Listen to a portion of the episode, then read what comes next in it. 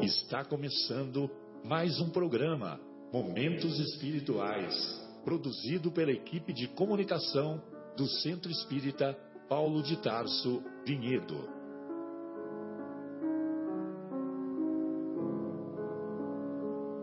Se guardas contigo o estigma do sofrimento, indagando pela solução dos velhos problemas do ser e da dor, se percebes a nuvem que prenuncia a tormenta e o vórtice traiçoeiro das ondas em que navegas, vem conosco, estudemos a rota de nossa multimilenar romagem no tempo, para sentirmos o calor da flama de nosso próprio espírito a palpitar imorredouro na eternidade e acendendo o lume da esperança, perseveremos juntos em exaltação de alegria que Deus, o Pai de infinita bondade, nos traçou a divina destinação para além das estrelas.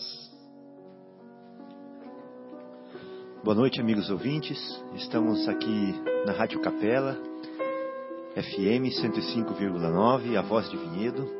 Estamos começando alegremente, honradamente, o programa, Momentos Espirituais felizes pela oportunidade de trabalhar na seara do Mestre, tentar trabalhar de uma maneira é, esforçada, dedicada, né, com assiduidade, para que o nosso trabalho não seja simplório, medíocre, só porque é para o Cristo.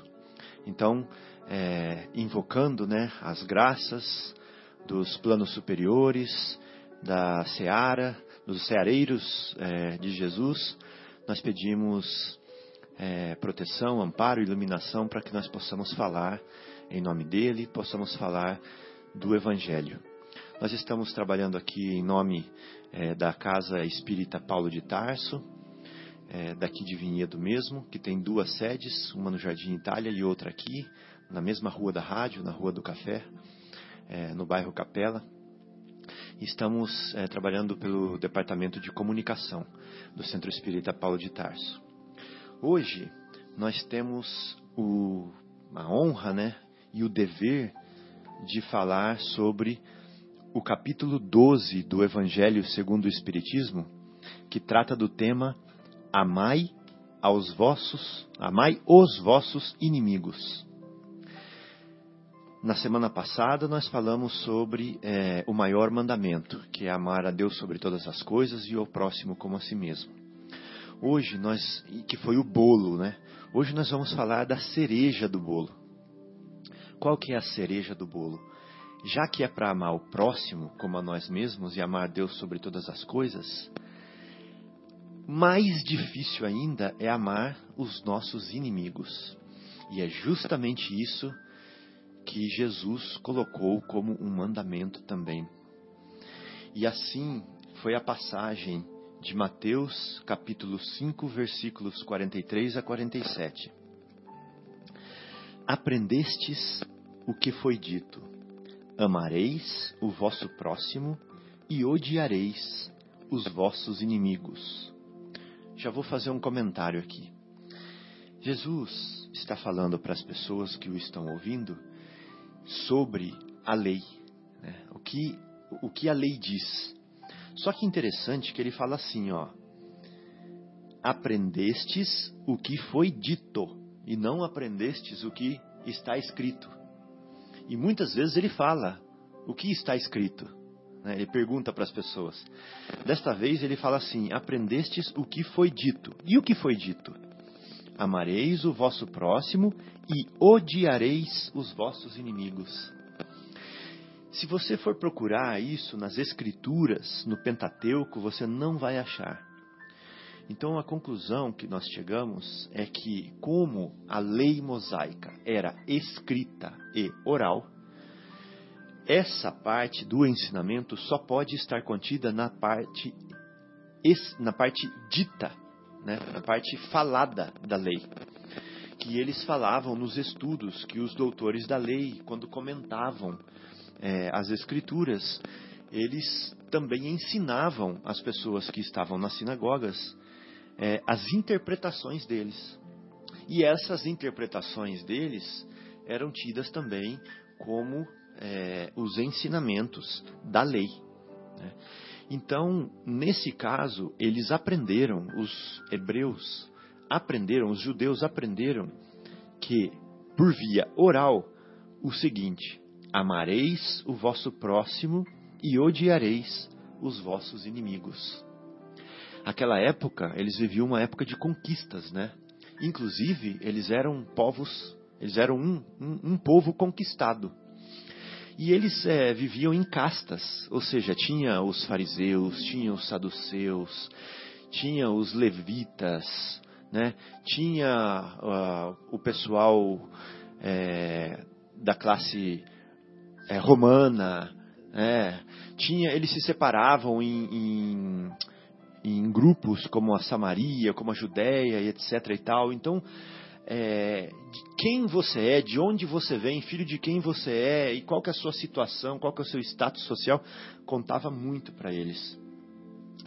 E, é, obviamente, é, ser dominados pelo Império Romano trazia naquela população um sentimento de revolta muito grande, uma indignação e um orgulho ferido, é, terrivelmente ferido, né? Eles que eram um, um povo é, muito organizado e considerado é, conquistadores também é, no passado. Então, eles, para poder é, vencer o oponente, eles precisavam despertar é, sentimentos é, de contrariedade contra aqueles oponentes. Né? Então eles não, não, não amavam os oponentes dele, vamos dizer assim. Então na lei era normal, na lei é, é, dita, né, interpretada nas sinagogas, era normal falar: amareis o vosso próximo e odiareis os vossos inimigos. Nós não devemos estranhar esse, esse, essa interpretação da lei. Hoje a gente vê isso claramente. Né? Eu estava conversando com um amigo cristão e ele me disse que eu, eu perguntei para ele assim, por que que você chama de irmão só algumas pessoas e não todas as pessoas? Ele falou assim, não, porque eu chamo de irmão as pessoas que congregam da mesma fé que eu, né? Eu chamo de irmão as pessoas é, que estão do lado do Cristo, né? Eu falei assim, puxa, mas é você que está julgando? É você que está julgando quem está do lado do Cristo? Né? Ele falou assim, não, é elas que escolheram, não, é, eu não tenho nada com isso. Eu falei assim, mas é, irmão, aí eu chamei ele de irmão. falei, mas irmão, o Cristo, esse que você está falando, falou que nenhuma ovelha será perdida. Nenhuma ovelha será perdida. E nenhuma é nenhuma, né? Mas aí ele falou assim: nem, nem aquele outro da outra crença. Né? Exatamente. Mas ele falou assim: não. Ele falou que nenhuma ovelha será perdida, mas nós interpretamos que é nenhuma das que o aceitam, nenhuma das que o seguem. né? E então aí é, é, uma questão assim de interpretação e de entendimento, de é, de claridade espiritual no entendimento de cada um. Né? É, aí eu, nós não prosseguimos mais a, a discussão e, e, eu continuo pensando que nenhum é nenhum, não importa se a pessoa é, o segue agora ou não. Até porque a doutrina espírita é uma doutrina reencarnacionista e na doutrina espírita nós sabemos que é, o mal não é eterno, né? que o mal, ele, uma pessoa má, ela obrigatoriamente vai passar por situações de ensinamento, de educação pela lei, né? E o amor infinito de Deus e a misericórdia infinita de Deus tem meios, tem recursos de trazer essa pessoa momentaneamente má para o bem. Então não existe mal eterno é, na, na doutrina espírita.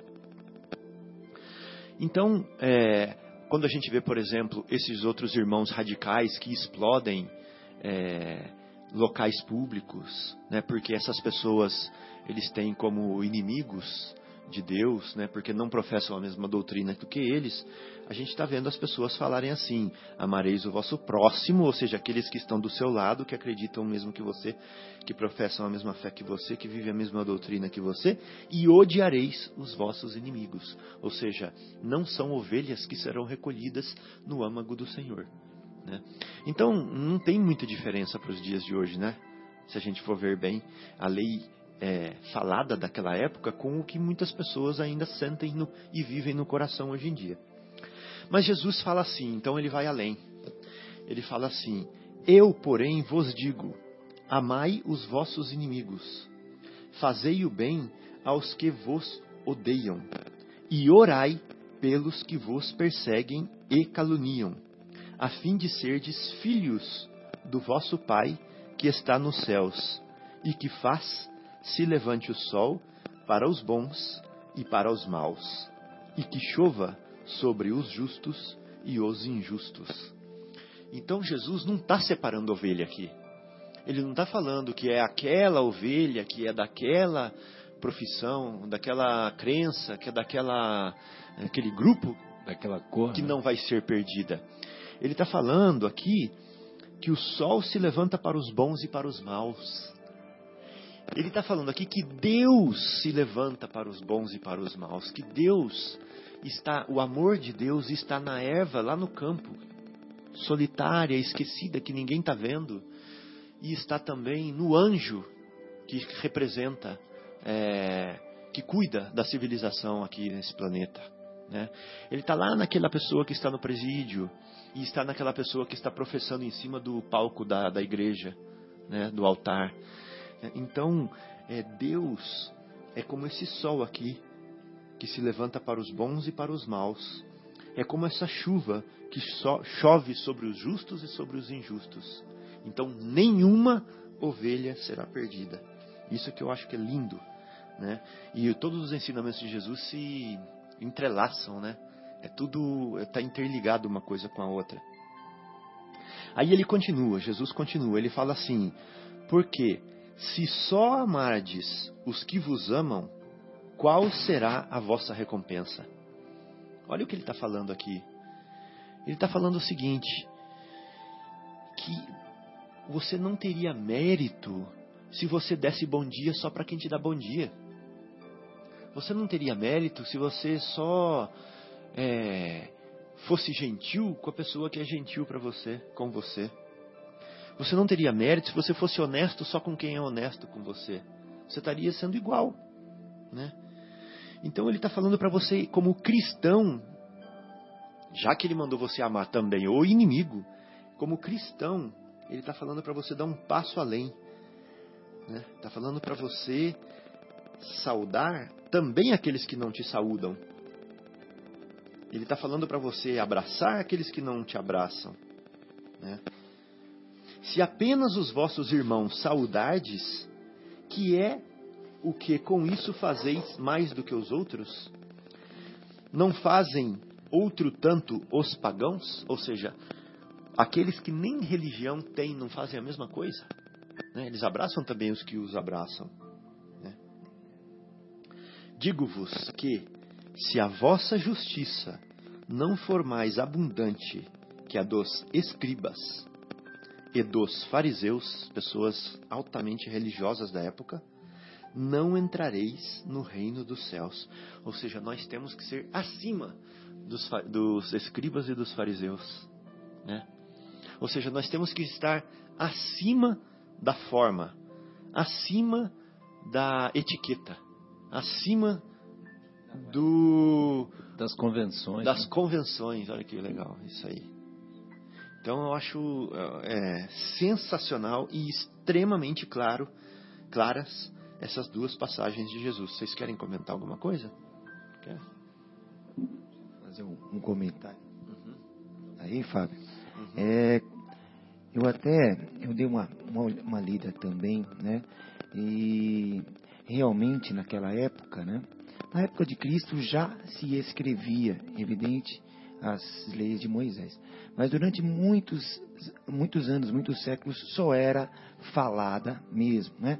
E, mas naquela época já, já se escrevia, já tinha todos os, os, os papiros, papiros não digo não, é pergaminhos, pergaminhos, é mais o pergaminho agora que era em couro, só que poucos liam, né? Só liam os que passavam a palavra, os demais ouviam mesmo, né? Poucos tinham, né? Só os, os sacerdotes tinham os pergaminhos, só eles liam e eles falavam. E aí Jesus, né, como está no, no Sermão do Monte, é, tinha muitas pessoas, a maioria, talvez todos ali, só ouviam, né? E eu, eu até falei, poxa, mas é verdade, ele só falou ouviam. Quando ele falou o que você que lestes, né? Ele falou o que está escrito. Quando um, um, fariseu perguntou, fez uma pergunta a ele, umas passagens atrás, ah. que ah, bom, eu não, me esqueci a passagem, mas foi um fariseu fez uma pergunta e ele perguntou assim: o, o que está escrito? É. Porque e ele, lestes? É, ele leu. Ah. Então ele pergunta para ele o que ele leu. É. Os demais como ouviam, né? Uhum. Mas é, esse comentário, então, eu achei por aí essa, essa. Mas evidente faz tudo sentido realmente, como você falou, eles ouviam mesmo né, essas essas leis. É, e os comentários, né, dos, é, dos, dos sacerdotes, dos, dos doutores, exatamente, né, dos, dos fariseus em si. Mas essa passagem ela é linda, né? Como você falou, a cereja do bolo uhum. e o sermão do monte, ele por si só é lindo, né? Eu até fiz a, a palestra na quinta-feira, né? Uhum. E busquei relembrar, né, a, a, a, a turma que Aonde está o Sermão do Monte no, no, Evangelho segundo o Espiritismo? E você vê que parece que vem numa crescente, como você mesmo é, colocou, né? As palavras do Cristo parece que vem é, uma né, complementando a outra, numa sequência. Quando começa no capítulo 7 a falar bem-aventurados os pobres de espírito, que fala da simplicidade, da humildade, depois os puros de coração, né? Então, vai aumentando. Bem-aventurados os mansos e os pacíficos, né? Porque é, só pode perdoar quem é manso e pacífico. Então parece que começa a dar uma preparação para o próximo capítulo, que a mansuitude e ser pacífico, né? Eles possuirão a terra, mas eles são a base para a misericórdia, para o perdão que vinha na sequência, no capítulo 10. Bem-aventurados os misericordiosos. E aí Vem no 11, né? Como você mesmo colocou, amar o próximo como a ti mesmo, né? Fazer aos outros o que queres também receber. Isso é o maior mandamento. E a cereja do bolo, né? amai os vossos inimigos, né? Que é o ápice mesmo. Né? Porque aqui, assim, amar o próximo, até estava ali, está lá no, no, capítulo 12, ele é o, o princípio da caridade amar os vossos inimigos, seria a forma mais sublime disso, a forma mais sublime desta, desta caridade. Então, é por aí. Né? É, nós vamos desenvolver mais. Né? Hoje, nosso querido Marcelo não está, um abraço a ele, que não está nos acompanhando. Né? Hoje ele está em um curso, então um abraço a ele. Tem mais uma outra passagem para a gente dar seguimento aqui, que é de Lucas agora, mas no mesmo contexto. Fala assim: Se somente amardes os que vos amam, que mérito se vos reconhecerá, uma vez que as pessoas de má vida também amam os que as amam. Olha que interessante isso. Se o bem somente o fizerdes aos que vô-lo fazem, que mérito se vos reconhecerá, dado que o mesmo faz a gente de má vida? Se só emprestardes a aqueles de quem possais esperar o mesmo favor, que mérito se vos reconhecerá? Quando as pessoas de má vida se entreajudam dessa maneira para auferir a mesma vantagem? Pelo que vos toca, amai os vossos inimigos. Fazei bem a todos e auxiliai sem esperar coisa alguma. Então, muito grande será a vossa recompensa, e sereis filhos do Altíssimo, que é bom para os ingratos e até para os maus. Olha só. É, não faz distinção, né? Sede, pois, cheios de misericórdia, como cheio de misericórdia é o vosso Deus. Belo, belíssimo, Lucas, né? Parece que até a tradução para o português, mas É. como é rebuscado, né? O, a, rebuscado, né? a Outra- forma de se dirigir, ele era um, um super culto. Mas é bem isso mesmo, né? É, o mais vil dos homens ama alguém, Hum, né?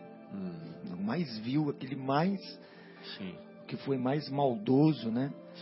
É, vamos citar aqui, a gente nem gosta muito de ficar citando citações, mas Hitler, Hitler Uhum, foi uma pessoa que fez uma- várias coisas ruins para a humanidade, sim. mas ele amou, né? Ele amou alguém. Ele amou alguém, É. amou a mãe dele, o pai dele, a Sim. esposa, É, enfim, ele amou alguém. é, Qual é o é aí que vem qual é o mérito de, isso. de você amar o seu ente querido, que se até É, até das pessoas mais vis é, amam. exatamente. Então você tem que ir mais além. E tem uma passagem no, no filme, eu não sei se no livro tá fiel assim, né? Mas no filme Nosso Lar, André Luiz chega na sala do governador da cidade e ele fala assim: Eu vim até aqui nessa audiência porque eu preciso da sua ajuda. Aí o governador fala para ele assim: o que, o- No que eu posso te ajudar? Aí ele fala assim: Eu preciso ver a minha família. né? Porque ele tinha um amor muito grande pela família dele, o André Luiz. Aí no filme, o governador olha pela janela da governadoria e vê a cidade. Ele fala assim: Ah, a família, essa é a minha família. E ele mostra a cidade inteira. Entendeu? Então qual que é a mensagem né, que fica aí? É um amor é, mais meritório, né? Porque é um amor mais é, abrangente, Menos mais- egoísta. né? menos desinteressado, menos, Menos egoísta, aí. por sua vez, menos egoísta. né? Então é isso. Até chegar ao ponto de você amar indistintamente todos que estão na cidade, seja seu amigo ou seu inimigo. Né?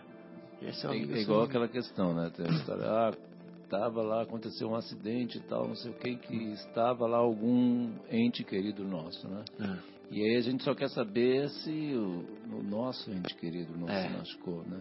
É. E, os, e as outras crianças, as outras pessoas que estavam lá, né? É. A gente, que tipo de sentimento a gente nutre por esses irmãos? Né? Quer dizer, então enquanto a gente está ainda preso lá, agarrado na nossa concha, no nosso egoísmo, a gente só pensa, só quer saber do- dos nossos, É. né? É. Como se, igual eu estava vendo aquela palestra que você passou lá do Adenauer lá, falou assim, porque in- inclusive nem os nossos são nossos, Nem né? os nossos são- Todos são filhos de Deus na realidade. Então assim, é, é um, a gente só a gente vive de engano, né, Fábio? Enquanto a gente não consegue entender o que que Jesus quis dizer, né? Nós estamos, né, graças a Deus a gente já está né, por exemplo, agora aqui tentando, discutindo, estudando o Evangelho para tentar entender o que, que Jesus efetivamente quis dizer. Uhum. A gente, nesse meio tempo, né, desde que a gente está vindo aí, são uma coleção de enganos. É. Né? Então esse é um outro engano isso, né, que a gente comete assim, É. diuturnamente, é não? é? Sim. Então, é, a gente terminou né, a parte de leitura e comentários assim diretos é, nesse texto que a gente leu do Evangelho, né?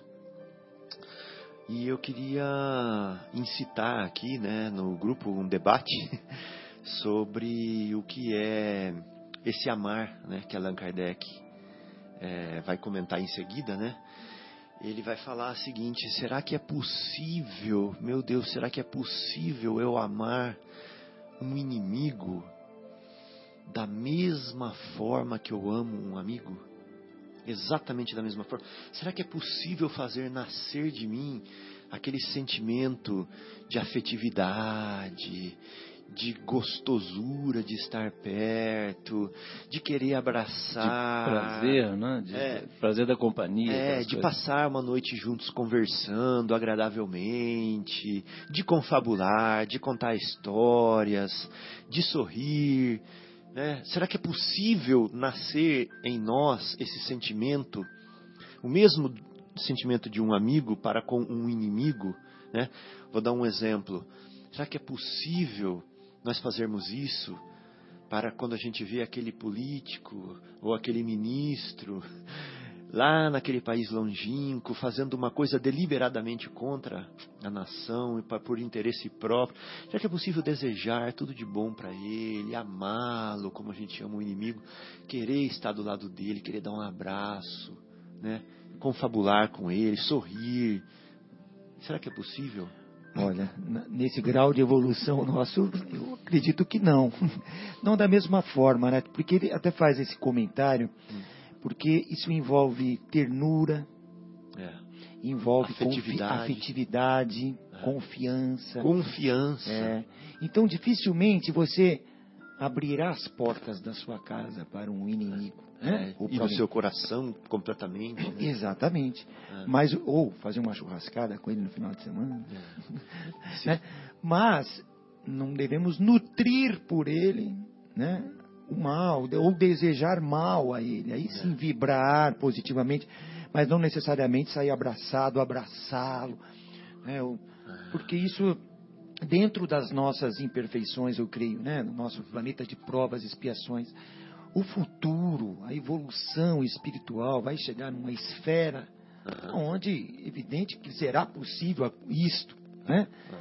É, nes- ne- neste plano, né, ou neste planeta, ou nessa forma que nós estamos, dificilmente né, nós conseguiríamos.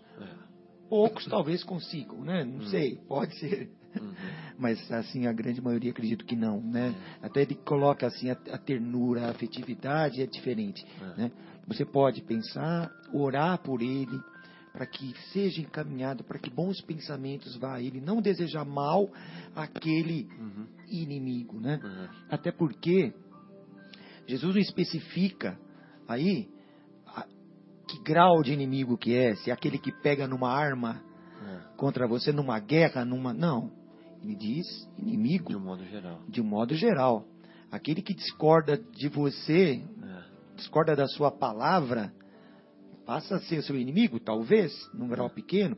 Aquele que deu uma fechada, É. né? Ah, mas quem é esse cara? Que não- Ou que fica ali atrás do seu carro, querendo dando farol alto, querendo passar. Ou que fica querendo roubar sua mulher. Ou querendo. É, exato. Ou esse que está lá é, é, nas propinas, né? É. Então são todos que estão contrários à nossa, ao nosso orgulho, né? O contrário ao nosso orgulho, ah, é inimigo. Então, ou seja, nós temos vários inimigos Vários diariamente, em vários graus, né? E é para esses que nós temos que, que, que orar, que vibrar positivamente, né? Né? E é, acho que é isso. Eu não sei, Fábio, mas eu acredito É. que seja muito difícil, né? É. Então, é, Fábio, eu estava vendo aqui, né, no Evangelho. Não, tá, tranquilo. É, no, no capítulo 12 do Evangelho, aqui, é, dizendo né, o Kardec, né, na,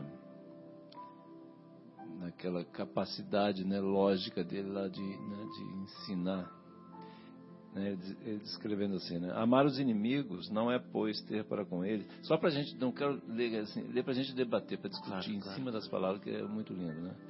Amar os inimigos não é pois ter para com eles uma afeição que não está na natureza, porque o contato de um inimigo faz bater o coração de maneira bem diferente do de um amigo. É. E realmente, né, quer dizer, é- são essas coisas. assim, É, é muito fácil da gente entender, porque a gente sente realmente o coração bater. A hora que chega um amigo, aquilo que você estava falando, a gente ficar a noite inteira conversando com um amigo, né? O inimigo a gente vai, cumprimenta tal, deseja, né, quando a gente consegue, né, que, que Deus, é, pede a Deus que o abençoe, e assim, mas não para ficar a noite inteira conversando, né? E aí, só para ver o seguinte, é, e ele diz assim, é não ter contra eles nem ódio, nem rancor, nem desejo de vingança. É perdoar-lhes sem segunda intenção e incondicionalmente o mal que nos fazem. né? E é, é não opor nenhum obstáculo à reconciliação. Olha que coisa legal. A reconciliação são postos para a gente Não opor obstáculo à reconciliação. não, é, exatamente. Quer dizer, assim, é, nós não sermos, vamos dizer, é, um, uma ferramenta né, para o mal, assim, para não, não, deixar o bem acontecer, ou seja, a reconciliação, para que vamos dizer, aquelas diferenças que o Marcos citou aqui, que sejam esclarecidas. Na maioria das vezes, 100% das vezes, são enganos, né, é, mal entendidos, são mal entendidos, né? Então, orgulho, ferido, enfim, né? E O orgulho é um desses obstáculos à reconciliação. Ele é, é o obstáculo é à reconciliação. O obstáculo, mestre, né? É. Então é isso, não opor o obstáculo, ou seja, dispa-se do seu orgulho, né? Hum. Eu não, vou, eu não vou ler tudo, não. Vou puxar assim, é o seguinte, eu, eu, queria fazer um comentário. Até você puxou uma uhum. coisa, eu estava exatamente com é, sintonia aqui contigo. Não, você está lendo, João, pensando. o mesmo pedaço que eu grifei para ler. Ah, é? Como sempre. Então, então eu vou deixar você ler a outra parte. Mas eu ia fazer um comentário que eu estava exatamente um pouco mais cedo, num país longínquo, como diz nosso querido Marcelo. Eu estava lá vendo lá um pouquinho lá daquelas coisas lá de... Do do julgamento, teatro. Né? o teatro, lá, aquele negócio todo. Aí eu me lembrei daquela expressão, né? Quer dizer, é, as benesses das, da lei para os amigos e os rigores da lei para os inimigos, né? Mais ou menos, esse é o princípio de funcionamento, né? Da, do pessoal que trabalha, né? Que, né, que milita nessa área aí de justiça. Aí eu estava olhando, Fábio, e até queria até ver se eu, como você também tocou né, nesse assunto, é, fiquei pensando assim, meu Deus do céu, quanto esse pessoal, vamos dizer, está longe, olha a mão de obra que vai dar, é. o quanto de refino de pensamento, de raciocínio, quantas horas, quantos dias, quantos meses, quantos anos eles gastaram né, para ficar refinando o pensamento, o raciocínio, etc. e tal, para ver como colocar, como atacar, pra, como usar as benesses da lei e os rigores da lei para os né, amigos de acordo inimigos, com o seu interesse. De acordo com o interesse, exatamente, ou com interesses escusos, quaisquer que sejam. E que mão de obra vai dar isso para se des desfazer, desfazer para desligar, exatamente, para desenrolar esse, esse novelo aí, né? É. Porque assim, Jesus falou assim, meu amigo, ama, é para vocês amarem os inimigos, é. não é para ficar pensando, buscando uma forma rebuscada de ir lá mesmo dentro daquela lei que está a lei que a princípio foi feita para vamos dizer para trazer justiça né entre né, é uma lei humana né que é, é, é variável é, é, dinâmica e vai melhorando com o passar do tempo né só não muda as leis de Deus né. E aí ficam desenvolvendo esse raciocínio. Eu estava olhando prestando atenção com esse sentimento né. E, inclusive é legal a gente trabalhar esse estudo aqui às sextas-feiras né a gente estudar o Evangelho etc para a gente fazer esse tipo de raciocínio, que há um tempo atrás a gente nem pensava. É assim, como é que eu vou fazer, igual você tentando responder aquela sua pergunta, como é que a gente vai fazer para vibrar né, amizade para aquela pessoa que a gente está vendo que está buscando subterfúgios, né, arrumando argumentos para poder ou impugnar um, ou, né, quer dizer, benesse para um e, e, e, o rigor, para o outro. E como é que a gente vai fazer para vibrar né, amor, para ter uma, uma, uma, vibração, um sentimento de carinho, de amizade, né, de, né um amor uhum. para aquela pessoa? Como é que a gente faz? E eu fiquei exercitando esse negócio hoje, assim, sabe? Eu fiquei, foi até legal, já que eu estava exatamente é, pensando em fazer fiquei, nisso. Fiquei também. Aí fiquei exercitando isso, né? E foi legal. É. Vou dizer para você assim, foi, foi muito interessante o resultado, para é. ser bem franco do que, do que passou pelo meu coração, do que passou pela minha mente, é. enquanto eu estava analisando, olhando e, e, pensando a nível de Brasil, buscando inclusive de país, de mundo, né? Uhum. E buscando inclusive inspiração nos espíritos dos nossos é, superiores. É. Como é que a gente deve se portar? É. Igual o André Luiz sempre traz, depois tem algumas lições aqui muito lindas que a gente precisa ler aqui daqui a pouco. Mas assim, o André Luiz nos traz ali o passo a passo. Como é que faz para mais, pessoal? É. Né? Que é tão difícil, a gente não sabe. É. A gente às vezes mal e mal sabe amar os nossos queridos. Muitas vezes a gente pega, bate, briga, é infiel. Né? Uhum. Imagina os outros que estão mais longe. Nossa, é verdade. Ô, ô João, eu também estava fazendo. Eh, a gente vive em sintonia, né? É incrível. Eu estava fazendo o mesmo exercício que você. Porque eu pensei assim, Marcos. É, tá bom, eu estou estudando aqui é, amar os inimigos. Estou vivendo ao mesmo tempo uma situação em que eu devo exercitar isso que eu estou estudando. E agora? Eu tenho que pôr em prática isso. Eu tenho que pôr em prática isso. E eu estava assistindo a esse julgamento no jornal, né? Exercitando isso, pondo em prática, olhando para cada uma daquelas pessoas que estavam julgando por interesse, pensando assim: são indivíduos. E ali, quem está se manifestando são personalidades, não indivíduos. Esse mesmo indivíduo tem uma história como espírito imortal, que veio lá da ignorância, da simplicidade, uma trajetória incomensurável de dor, né, de estímulos, de separações, de alegrias e tristezas, de escolhas, né? de escolhas certas, erradas, para chegar onde chegaram e por isso são amadas por Deus, tanto quanto a mim. E, ah. eles, eles, da mesma forma que qualquer um de nós, né, uhum. são assim, exatamente aquela máquina maravilhosa que é, é. O, o, espírito, é o homem. É. Né? Exato. É, é, isso é muito, muito impressionante. Vai chegar o dia assim. que nós vamos admirar Deus mais no homem do que na própria natureza. Hoje a gente admira a natureza e pensa em Deus, né? Nossa, ver aquela montanha, ver aquele céu azul, ver aquelas estrelas e falar assim, nossa, Deus é maravilhoso. Mas vai chegar o dia que nós vamos olhar dentro de um ser humano e falar assim, Deus é maravilhoso. Hoje a gente ainda não faz isso, né? É. é. Mas sabe, Fábio... O Guilherme falou baixinho, ele faz com o Chico. Não, faz também, faz com os filhos, né? Ah, com os, filhos, com os filhos, exatamente, muito bem. Sabe que eu acho que é, Deus, né, Deus nos dá as ferramentas, né, os, é, tem aquela parábola do ah, como se diz? Ah, me fugiu agora a palavra, mas o talento.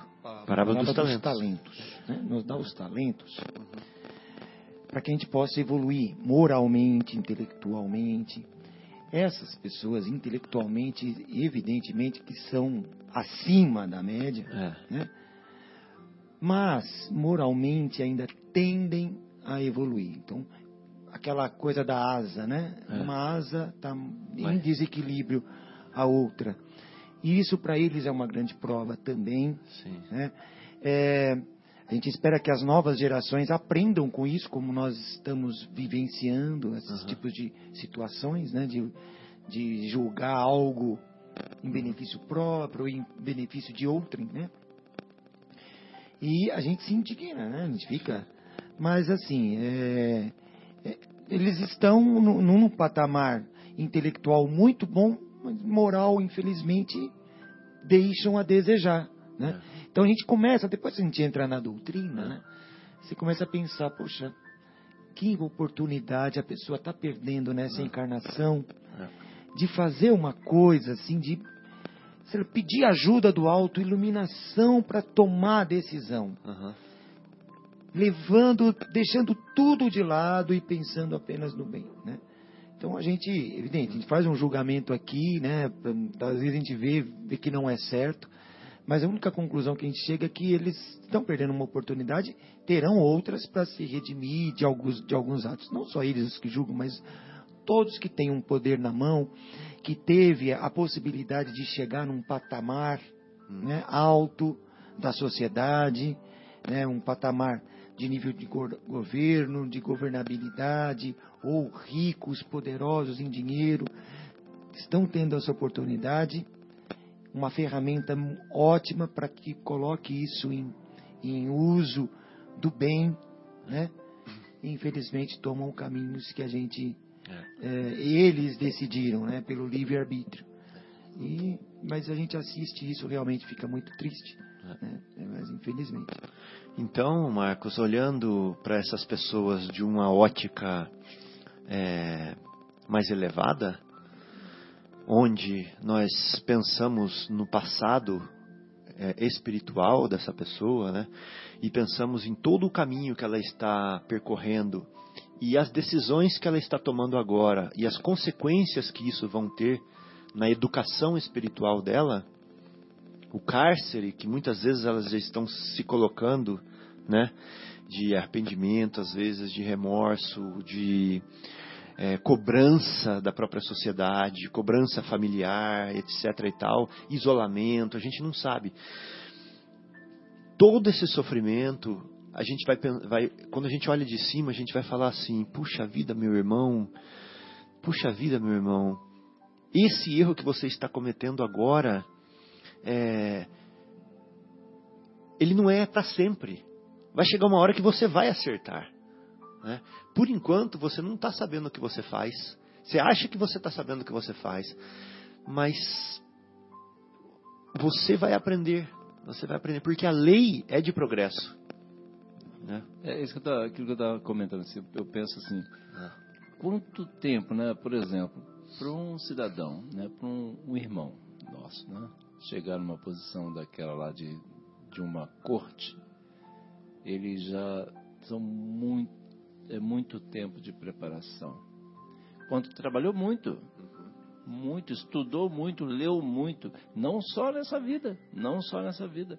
Assim, a pessoa que chega nesse não é não é por acaso, ah, foi sem querer, não, não, não. não. Ele está lá e foi muito esforço. Ele é um doutor da é lei. Um doutor, é um doutor da lei.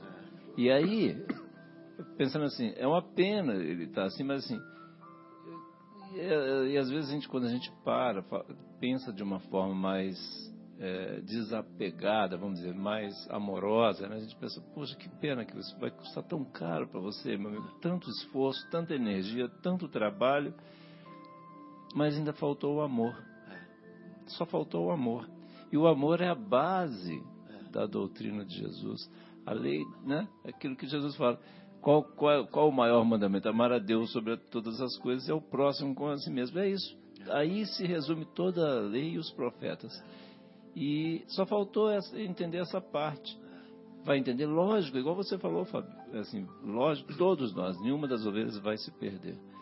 Mas assim, é uma pena, porque vai dar um, ainda vai dar um trabalho legal, né? Porque assim, a pessoa tem uma certeza absoluta de que, né? não é, Guilherme, de que olhando as pessoas, eu ficava olhando com esses olhos assim. Eu, sinceramente, eu fiz isso hoje, esse exercício. Eu, eu convido, inclusive, os, os, nossos queridos ouvintes que façam esse exercício assim também, Sim. de buscar entender, olhar com olhos de amor, de carinho para aqueles queridos lá que vão sofrer muito. É. São pessoas que têm famílias, que têm esposa, filhos, filhas, mães, pais, alguns talvez não tenham mais mas que tem pessoas queridas que vão sofrer ainda um monte para poder, vamos dizer, de eventualmente decisões que tomem hoje, né, que afetem um monte de pessoas e que depois vão ter que pagar por isso. É, é muito difícil a gente, quando a gente olha com esses olhos assim, é, né? é difícil. Então eles podem estar prejudicando é, a nação, prejudicando a sociedade, mas eu não posso deixar que isso, que ele prejudique dentro de mim, né? Que isso me destrua. Exatamente. É. Exatamente. O contrário, eu tenho que ser é, um poço de entendimento, tenho que ser um poço de compreensão nessa hora. Né? A luz do entendimento tem que ajudar a trazer é, equilíbrio para o meu coração. Né? Eu tenho que buscar com a luz do entendimento. Eu vou lá, faço assim, coração, olha aqui, entende a situação desse irmão. Você não sabe como você faria se você estivesse lá, talvez até pior. Então, ele está passando por uma provação e não é o sua destruição interna que vai ajudar o país. Né? Não é a sua ruína interna, não é a ruína do seu coração, do seu sentimento que vai ajudar o país né, numa hora dessa. Então, em vez de você estar contribuindo, você está atrapalhando o sistema, porque você é uma, uma, um elemento contaminado, né, contaminado com esses sentimentos. Então, qual é a solução para isso? É o que Jesus falou: ame. Né? E aí nós vamos voltar. Quer dizer, não sei se o João vai continuar aí. É, eu, eu ia, é. é porque tem uma frase que vem bem nessa, nessa linha, uhum. Fábio, no texto aqui de Kardec, né, na sequência, quando ele fala assim: é perdoar-lhes sem segunda intenção e incondicionalmente o mal que nos fazem, é não opor nenhum obstáculo à reconciliação, Aham. E aí vem, é, isso que eu vi aqui assim, é desejar-lhes o bem em lugar de desejar-lhes o mal. Olha que coisa, né? Porque assim, é, é, é o que, né, eu tinha até comentado outro dia que uma amiga nossa falava lá em São Paulo, Dona Marta, lá no, no centro que eu frequentava lá, ela dizia assim, a gente não precisa, né, essas pessoas já estão presas, até você falou agora há pouco aí, elas já, já têm o sofrimento, a gente não precisa desejar nenhum mal para eles, precisa. não precisa, absolutamente, eles já estão absolutamente endividados, mas assim, totalmente complicado, a gente tem que vibrar para que ele consiga, cada um deles consiga se desvencilhar disso para diminuir o sofrimento, porque é todo, a gente tem que vibrar pelo bem da Terra como todo, do, como planeta, né? e cada um de nós pode dar a sua contribuição, né, Marcão? Então, é isso que, enfim, é isso que eu queria comentar, porque eu achei que ficava, essa, essa frase vinha muito de encontro, isso aí que você estava comentando. Ô João, já que o Guilherme está pedindo para a gente fazer a pausa, eu queria terminar de ler o que o Kardec fala. Por Porque- favor, é muito, porque é demais. mui- é muito impressionante, por favor. E ele fala assim que amar o inimigo é experimentar júbilo ao invés de pesar quando alguma coisa boa aconteça para ele. É você ter júbilo, fala assim que puxa, que bom que aconteceu isso para ele. É, Essa, essa, essa, essa foi a frase que mais marcou meu É. coração na hora que eu li isso. Exatamente essa que você acabou de ler. Assim. E é muito, olha que coisa impressionante. Porque normalmente como é que a gente faz? Sinceramente, né? Vamos falar sério. Quer dizer, o quanto de alegria a gente experimenta a hora que um inimigo, vamos dizer assim, É. nosso, tem um, um- uma, consegue alguma coisa, uma vitória. É, Quanto de alegria a gente experimenta? Nenhuma. É verdade. Então a Normalmente gente não. precisa exercitar isso aí. A hora que o- um ex-ministro eh, foi trocado de prisão para perder algumas regalias, foi a última notícia que eu vi, ah, que eu vi antes de vir para cá. E a minha mãe estava na sala comigo. Aí a minha mãe olhou para mim, né, para ver o que que eu ia comentar. Eu falei assim, no fundo do meu coração eu achei bom que isso aconteceu, que ele foi para uma prisão onde ele perde regalias. E aí eu falei, pra minha, eu ia falar para minha mãe assim, eu quero mais é que mas eu ia dizer que a justiça seja feita. Aí eu falei assim, que ele seja feliz. Aí minha mãe fez assim, ah, tipo assim, ela se espantou que eu falei aquilo. Mas foi o que? Na verdade, não veio do meu coração na hora, veio do meu entendimento essa frase. É. Porque o meu entendimento sobrepôs o coração ali naquela hora e falou assim: ó, corrija a rota do seu sentimento. É porque a gente, a gente, a gente está ainda, a gente tem, o nosso sentimento é extremamente viciado. É viciado. É. Né? A gente precisa mudar, a gente sabe que tem que mudar, né? Mas assim, só a hora que a gente busca a lógica, mas se deixar no automático, É. a gente cai no buraco. Cai. O nosso piloto Sem automático, luz, sem luz a gente cai no buraco. o nosso piloto automático é precipício, cara. Então a gente tem que mudar essa história. É verdade. E aí, continuando, ele fala assim, ó. É socorrê-los quando a ocasião se apresentar. Socorrer os inimigos. É abster-se, quer por palavras, quer por atos, de tudo o que os possa prejudicar. Nem por palavras. Nem fofoquinha. Né? Nada. E, e quando nem melhor, maledicência. e quando tiver melhor, nem por pensamento. Nem por pensamento. Aí é o, né? Aí é a cereja de novo. É, isso aí, é- aí é outro padrão, né? Quer dizer, vão demorar uma meia dúzia de aí já é. aí a gente tem que chegar lá, né? Essa é a cereja. Se Jesus estivesse aqui nessa reunião, ele ia falar isso que você falou, João. Aí depois nem por pensamento. É finalmente retribuir-lhes sempre com o bem, sem intenção de os humilhar. Também é muito forte. Forte, né? Sem, Sem intenção, intenção de de humilhar. humilhar. Depois tem uma, uma lição que a gente vai ler aqui do, do André Luiz, ele vai falar Ah, parte sobre entendi. isso aí. Quem assim procede, preenche as condições do mandamento amai os vossos inimigos. Lindo. Muito lindo. Kardec é É muito impressionante. Esse, Uma esse, clareza esse de visão. parágrafo a gente tem que deixar assim na cabeceira para a gente ler todo dia, para a gente Sim. fazer um treinamento com o nosso cérebro, com o nosso coração, o nosso sentimento. Então, né, precisar Guilherme? de muito alterofilismo. Exatamente. E agora a bola com o Guilherme aí para o nosso intervalo. E vamos ouvir então. É, lemos né, a passagem evangélica, nós fizemos aquela indagação né, de como do, do que viria a ser esse amor aos inimigos, uma comparação é, que nós fizemos com, ou melhor, qual a semelhança que ele teria com o amor com os amigos e quais as diferenças que esse amor teria com o amor é, com os, os, amigos nessa situação evolutiva em que nós estamos e aonde que nós devemos chegar né, com isso. E agora a gente poderia passar para uma nova etapa do estudo, né? E eu queria é, contar uma historinha que eu ouvi do Divaldo, Divaldo Pereira Franco, que ele conta é, de um proverbinho chinês, né?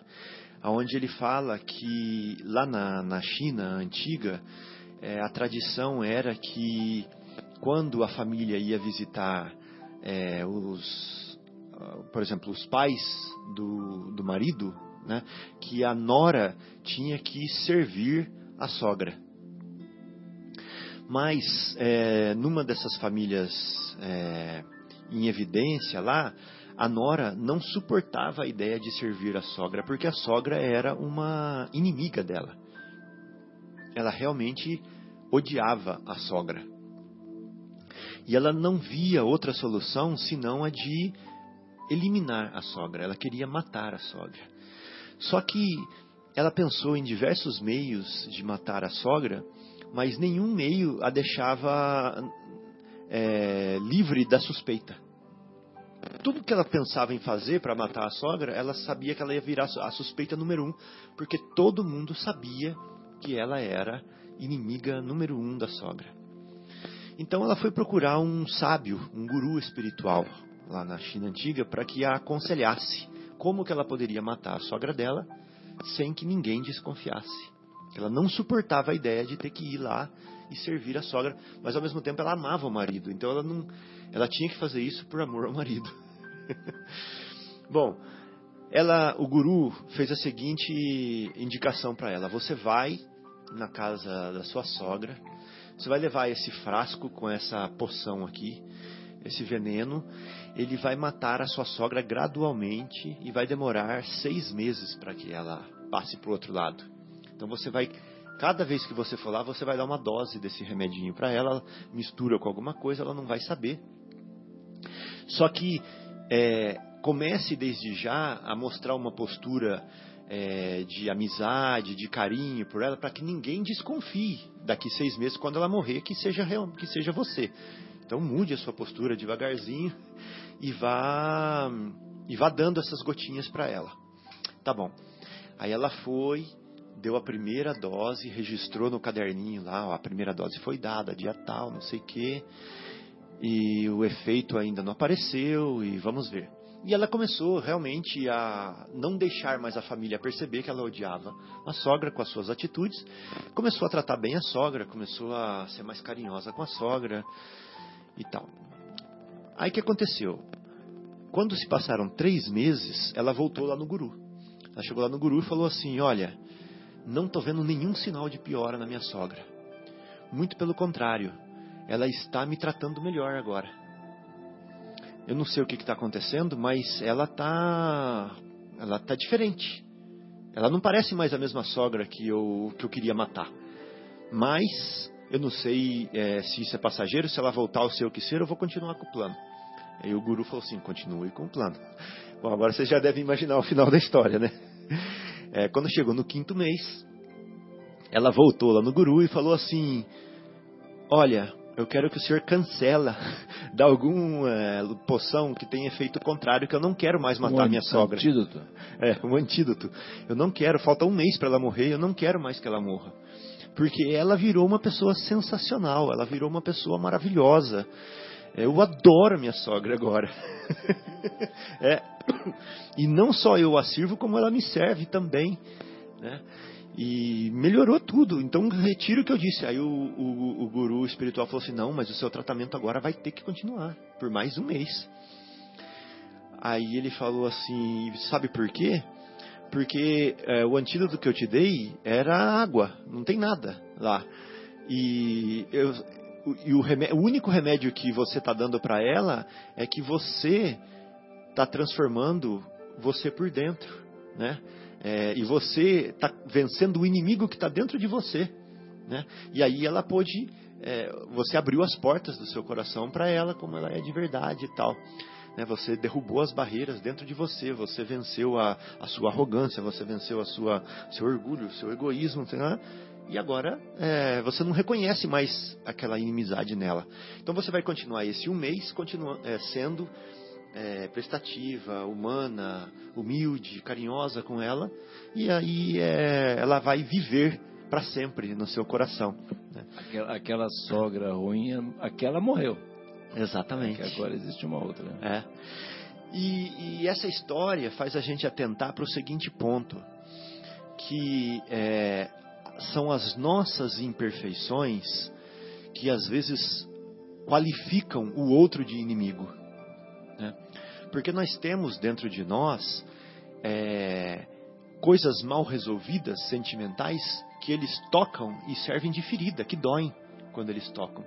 Mas se a gente não tivesse esses sentimentos mal resolvidos, se a gente não tivesse esses problemas interiores, se a gente fosse um sol de amor, de entendimento, nada que o outro fizesse nos abalaria e nada que ele fizesse nos, nos faria ter raiva ou ter desejo de vingança, ódio ou deles. É que nem aquela história que eu já falei aqui no programa de rádio, no mesmo tema, quando a gente falou isso da outra vez. Você está no supermercado, vem aquele carrinho de supermercado e dá aquela socada violenta no seu calcanhar. Aí vem aquele animal dentro de você que quer virar e quer matar a pessoa que fez isso. e aí você olha para trás, é uma criancinha que fez isso, né? De três anos que pegou o carrinho da mãe, empurrou e bateu no seu pé. Imediatamente você transforma todo aquele ódio, toda aquela raiva em perdão, né? em entendimento e fala assim: puxa, esse daí não sabe nem o que está fazendo. Então vai chegar um dia que nós vamos fazer isso para os nossos irmãos também, né? Vamos ter esse entendimento né? E vamos tratá-lo bem, mesmo quando ele vem e bate o carrinho no nosso calcanhar. Né? E aí acabou o inimigo. Isso mesmo.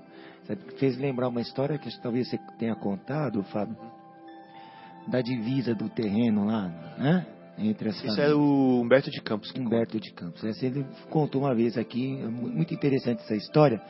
E me fez lembrar também, eu nem sei que estado que é, Guilherme, mas teve uma, pode até pesquisar, de duas famílias que brigavam entre elas, que mataram vários, um matou parentes do outro e por vingança matava, retrucava. Guerra de famílias aí lá no interior do Brasil, não sei onde que está. É, não, mas eram duas famílias. O que aconteceu? O ódio entre eles era tão grande que foi passando de geração para geração. Então chegou na terceira, quarta geração, de pessoas que não tinha nada a ver com o que havia come, começado. Só que continuava naquela Incrível, né? vibração de ódio entre as famílias, né? Uhum. E vai bem de encontro a isso, né? Ou seja, você quebrar a cadeia do ódio, perdoando, amando. Excelente. Né? É, você quebrando isso, né? Nem uhum. sei o que deu hoje nessa história, se até hoje tem essa essa briga ainda de famílias, mas é é o, é o ódio que vai crescendo. Depois, aquele. É, porque as pessoas parecem que querem matar o problema. É. Né? Isso. Eu sou o seu inimigo, então eu vou te matar. Porque te matando, eu estou livre. Do problema. Do problema.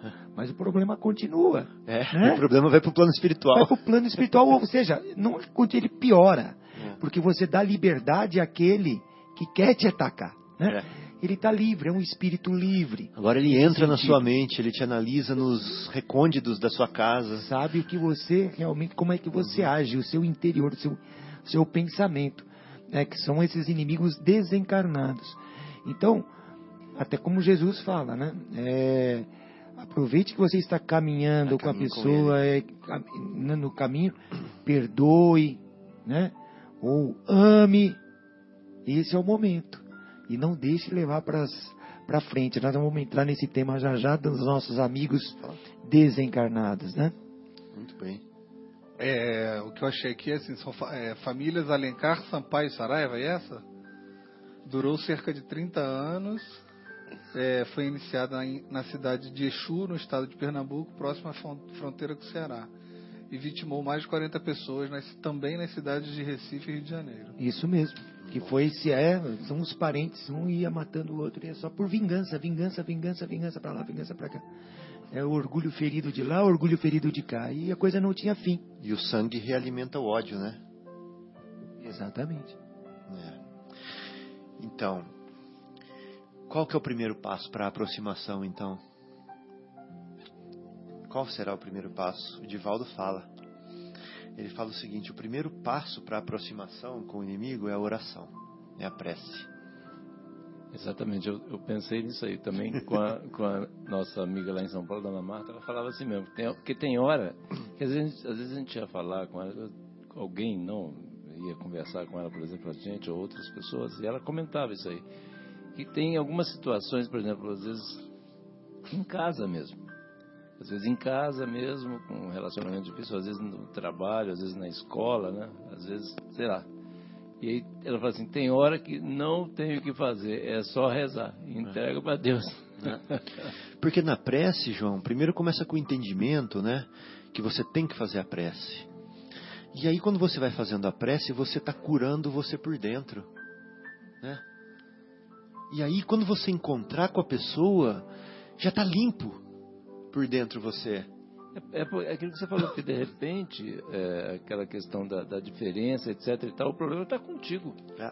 Não é o outro que está com o problema, é você tem que estar tá lá com o problema, tem quem está precisando tomar o remedinho, é você. Né? É. Então a gente precisa amar o inimigo, se reconciliar com o inimigo, para quê? Para agradar a Deus ou para se libertar? Né? Não é porque a gente não tem que ir lá fazer as pazes com o inimigo porque Jesus falou vai lá e se reconcilia com ele enquanto está caminho com ele. Não, não, não. Jesus falou isso porque ele quer o seu bem. Ele quer libertar o seu coração. Exatamente, só está nos dando o caminho das pedras, né? Exato. Então não é para agradar a Deus que a gente está fazendo isso. É para a gente sair da mágoa, sair daquela marmita. Quando você abre aquela marmita, como o Marcelo fala, que está lá na geladeira, né? Com comida de dois meses, né?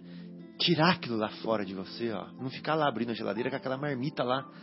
Né? Tira aquilo lá da geladeira, joga fora, limpa, lava. Lava a geladeira inteira. Né?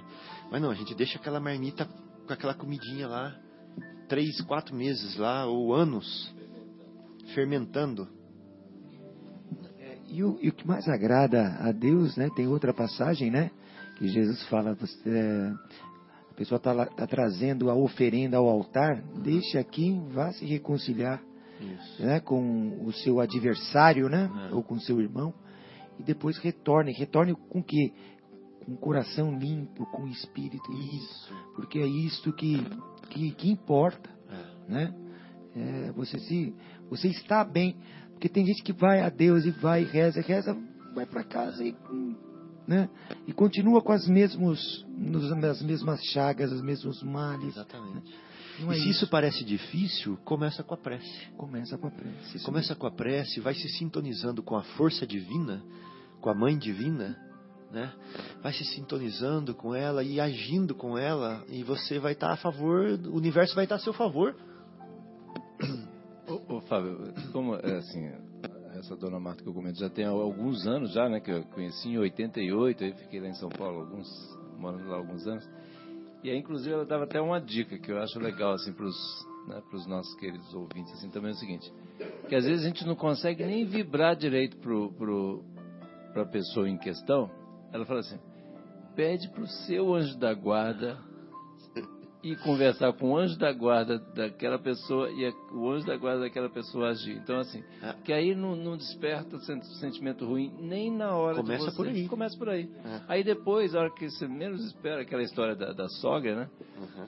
É, daí a pouco você já está até conseguindo né, rezar direto, depois você manda uma mensagem no WhatsApp, depois chama né, para tomar um café, quem sabe, né? Mas assim, eu, eu exercito isso. Eu estou falando isso aí porque assim, eu já exercitei algumas vezes. E assim, vou dizer uma coisa, dá certo. Dá certo.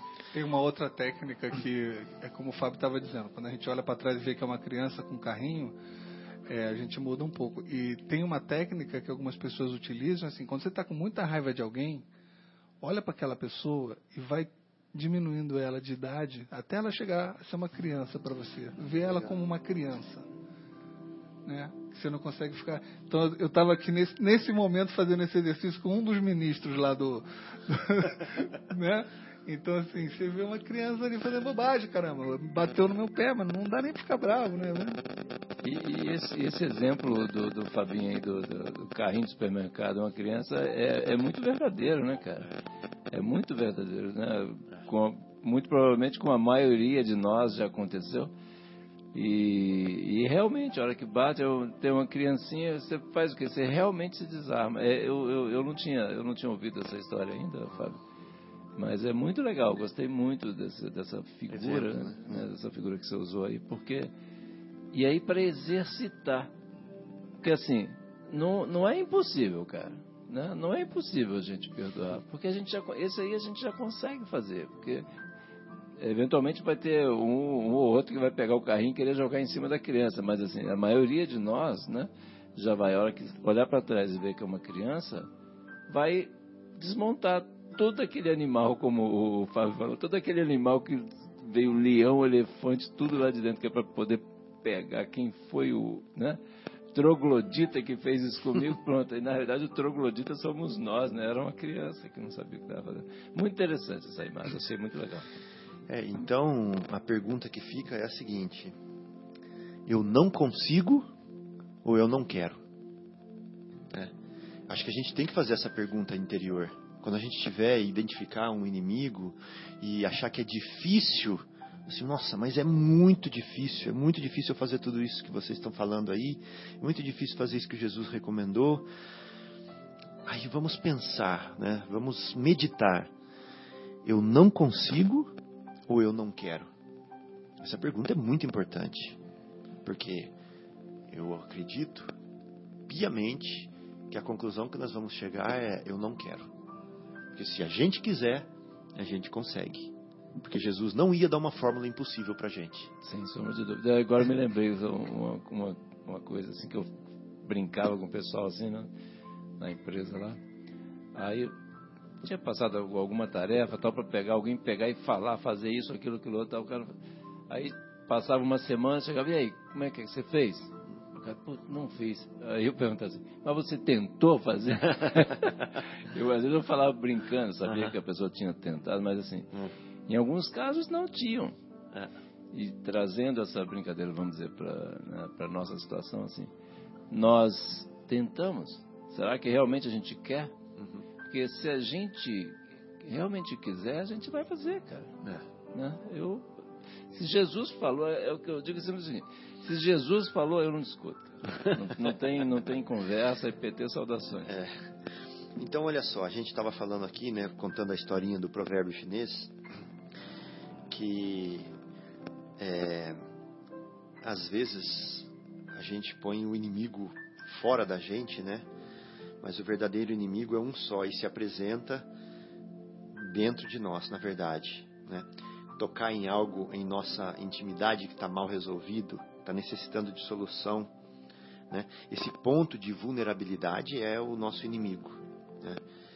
Então é a mesma coisa de falar assim, ó, eu cutuco o cachorro e ele me morde. Aí o cachorro é meu inimigo? Não, foi eu que cutuquei o cachorro, né? Eu que não sei o que eu estou fazendo, né? Então, às vezes a gente vê o outro nos mordendo e fala assim, tá vendo? É meu inimigo. Mas não, é a gente que tem um problema interno também. A gente tem que analisar isso. Né? Então, às vezes a gente tem esse problema interno e a gente usa de etiqueta né, para tratar as pessoas. Um abraço lá, né? Para fulano, para ciclano. É, Oi, tudo bem? Nossa, quanto tempo? Vai lá em casa. Né? Às vezes é hipocrisia danada. É, exatamente. A gente usa de etiqueta, e a gente faz caridade, mas a gente está escondendo aquele inimigozinho lá dentro da gente, né? Aquele probleminha que a gente tem lá dentro mal resolvido. A gente só fica mostrando a sala da nossa casa. O porão a gente não mostra para ninguém, né? o verdadeiro inimigo às vezes vive lá na nossa intimidade psíquica, sentimental. E nunca sai do nosso lado. Até quando a gente está fazendo o evangelho porque é aquele serzinho que está lá dentro da gente. Mas a gente não, a gente não admite ele. Aquele serzinho arrogante ou aquele serzinho orgulhoso. A gente esconde ele até da gente, põe debaixo do tapete. Então nós estamos na companhia do nosso protetor, nós estamos fazendo prece, nós estamos fazendo evangelho no lar e está deixando aquele inimigozinho lá dentro da gente, que é o que causa problema com toda a família, com a arrogância, ou então às vezes com a prepotência, ou às vezes com a agressividade, às vezes com a impaciência. Né? Então, eu não mostro, né, esse meu lado para ninguém, fica lá escondidinho, né? Mas e, e terceirizo o problema ainda. Falo que o problema é o meu irmão. Ele que é arrogante. é. Bom, então o primeiro passo de tudo isso aí, eu acho que eu estou falando tudo isso para quê? Porque a gente tem que identificar o problema. Como que a gente vai identificar? Regra básica, né? O que há em mim que foi incomodado pela atitude do outro? Quando o outro faz alguma coisa que te incomoda, tem que pensar assim: o que é dentro de mim que esse cara me incomodou? O quê? O quê? Tem que tentar buscar isso. Alguma coisa tem dentro de você que se incomodou. Porque se você fosse aquela luz, aquele entendimento, não te incomodaria. Você só fala assim, nossa, uma criança passando por aqui, fazendo isso. Mas se incomodou, tem alguma coisa errada dentro de você.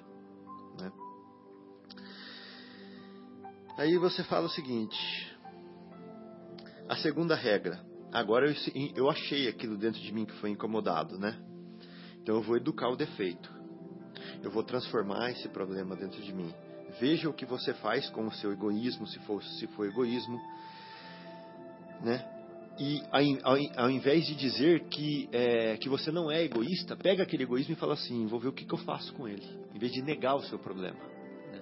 Vou assumir que eu tenho problema, igual o Paulo de Tarso fez. Eu sei que eu fiz tudo isso. Agora eu vou trabalhar em cima.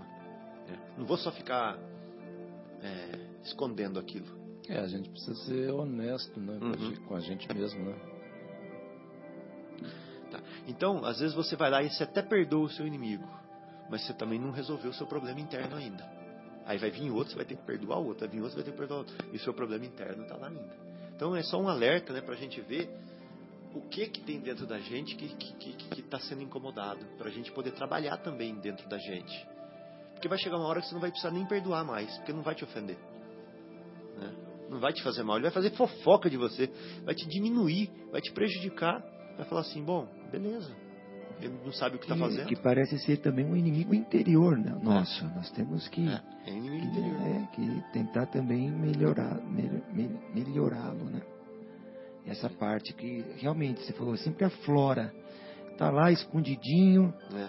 mas pum, aconteceu um gatilho, ele ele vem para fora, uhum. né?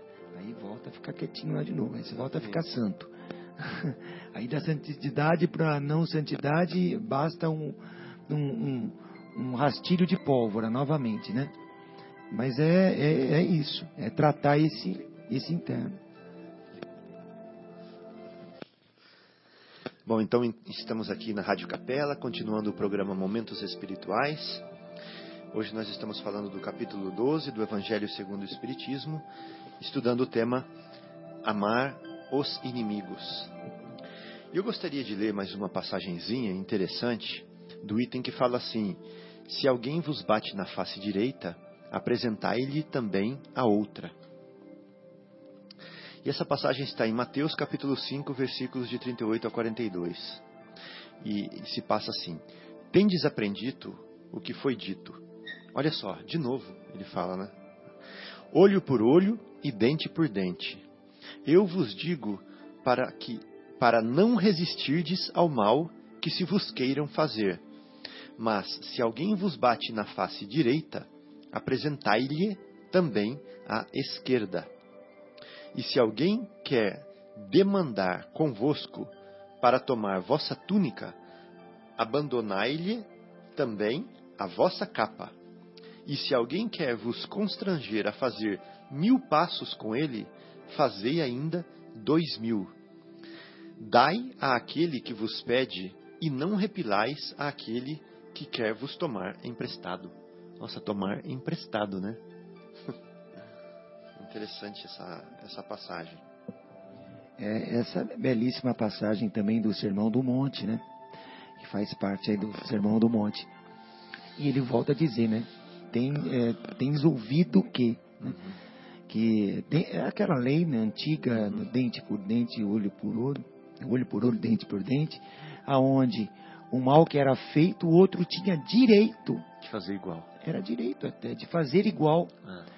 E nós levamos, nós trazemos até hoje até isso, hoje, né? Dois mil anos depois. Dois anos, nós, nós ainda fazemos isso dentro desse, desse, dessa esse inimigo que está interno, como você falou, adormecido às vezes e vem para fora. Naquele momento, né, quando uma pessoa dá uma fechada ou quer, fica colado nas suas traseiras, querendo te passar fora da hora, você fica e você vai atrás. Por quê? Não, eu vou dar o troco. Eu quero fazer, quero que ele sofra a mesma coisa que eu estou sofrendo agora. Ou seja, a gente tenta ou pensa sempre em pagar com a mesma moeda. Né? Ou, ou seja, é, curar o nosso orgulho com a mesma moeda. Né? É, quando o nosso orgulho é ferido. Isso não acontece, como você falou, com uma criança. Né? Quando o mal é feito por uma criança que você vê que ela não sabe o que ela está fazendo, É. ah, eu vou relevar, porque criança não sabe o que está fazendo. Mas quando se trata de alguém que está, um adulto na mesma idade, que você enxerga nele uma maldade que às vezes nem está se passando, ou seja, a gente cria a situação e tenta dar com a mesma, fazer, dar o troco no mesmo, no mesmo nível do que ele está te ferindo. E Jesus diz o seguinte, não é? Se bateu na face direita, ofereça a face esquerda. Né? Às vezes, quando quem lê na, na, primeira instância pensa o seguinte: ah, poxa, ele quer que, é, que, eu, que eu seja omisso, né? ou seja, seja uma, um covarde, ele bateu em mim, eu, eu fique quieto e deixo que ele continue batendo. Não, tem a lei de preservação que nos, nos evita fazer isso. Nós temos que nos defender, temos que nos nos preservar, e não é isso que Jesus diz. O que ele quer dizer com essa passagem é justamente isso. Não devolva É. da mesma forma que você está recebendo o mal, né? Não devolva o mal. Ou seja, pague esse, devolva o bem, né? É, com esse mal que você está recebendo. É para se fazer exatamente o contrário, né? De você pagar com o bem o mal que está recebendo. É verdade. Não, nunca, jamais, olho por olho, dente por dente. Ou se não cria essa coisa que essa, essas duas famílias aí do, do do sertão de Pernambuco, uma coisa sem fim. Hum. né? Ah, não, você matou meu pai, enfim, eu vou matar o seu pai também. Você matou meu irmão, eu vou matar não sei quem lá, o fulano. Uma coisa que não realmente não iria ter fim, né? Mas é justamente o contrário. Se alguém te fez mal, retribua com o bem. Que é isso, não cessa ali o, a, a bola de neve do mal, né? Sim. Parece até o gordo e o magro, né? Um dá um tapa na cara do. O gordo dá um tapa na cara do magro, aí o magro vai dar um tapa na cara do gordo. É. Aí o gordo dá um tapa na cara do magro, o magro dá um tapa na cara do gordo. E aí eles ficam assim para sempre. aí, vamos supor, o gordo para, eh, toma um tapa na cara, para e ri pro magro. Aí o magro ri e ele mesmo dá um tapa na cara dele, dele próprio. Acabou. Isso mesmo. Ou seja, não revidar com a mesma moeda, né? Então, você não revidando com a mesma moeda, é, esse é o primeiro passo, né? De você oferecer a sua face esquerda. né? Oferecer a face esquerda é não, não retribuir com a mesma moeda. Muito bom, Marcão. E aí o nosso querido André Luiz, o nosso querido André Luiz, no livro Vivendo o Evangelho, volume 1, ele traduz né, essa, essa lição né, é, dentro da seguinte lição, da, lição 145, com o título Proposta de Paz. né? André Luiz, como sempre, né, brilhante. Mas vamos lá. Ele diz assim: Há situações constrangedoras que são verdadeiras bofetadas no rosto. Né? E, e são mesmo, né? Eu achei muito legal que assim, é muito próximo do, da- do exemplo, inclusive, que você citou aí. E aí ele vai dizendo, resposta mal educada, ele vai dando alguns exemplos de situações constrangedoras que a gente vive. Resposta mal educada, cumprimento não correspondido, né? um favor negado, grosseria no trânsito, aí, aquilo que você tinha comentado, um aceno ofensivo, né? Aquela história lá que a gente já conhece, gesto de desprezo, né? Pra- pra gente, isso é para a gente aproveitando e avaliando quantas vezes nós. Hã? É. Só para a gente ir ticando mentalmente quantas vezes nós agimos dessa forma e quantas vezes nós convivemos é, com esse tipo de situação. Então, gesto de desprezo, fisionomia irônica, na é verdade, quantas vezes, meu Deus do céu, fisionomia irônica, comentário ríspido, na é verdade, riso de dúvida, quando a gente coloca em dúvida a credibilidade da pessoa que está falando alguma coisa. Né? Palavra de descrédito, olha que coisa difícil. Acusação falsa. Infidelidade no compromisso. Né? Desconfiança do amigo. Olha quanta situação né, constrangedora o André Luiz. E é legal que ele, ele pega tudo, ele passa a rede, sai pegando tudo quanto é peixe e traz aqui para a gente ver. Fala, esses peixes aqui, vocês não. E é desconfiança do amigo, indiferença do companheiro e insinuação maliciosa. Olha que coisa, né? Insinuação maliciosa. Fala, não, mas eu não falei isso, não. Mas você insinuou, cara. Mas enfim.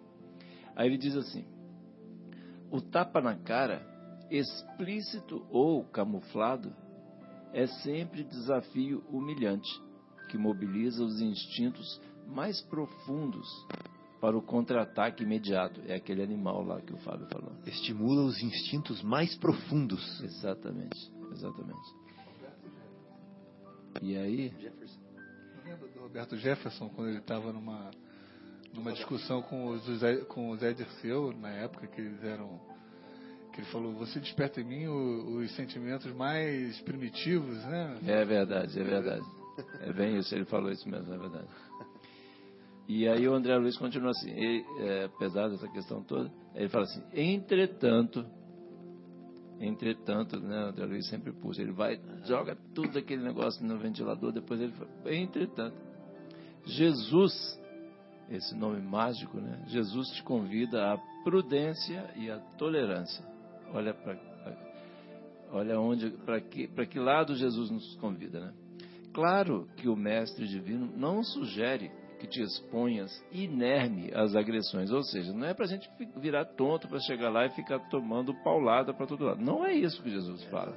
A gente precisa entender isso, né, Fábio? Depois até depois eu até queria que o, o Fábio é, explanasse um pouco mais essa questão para a gente. Então, assim, Claro que o Mestre Divino não sugere que te exponhas inerme às agressões.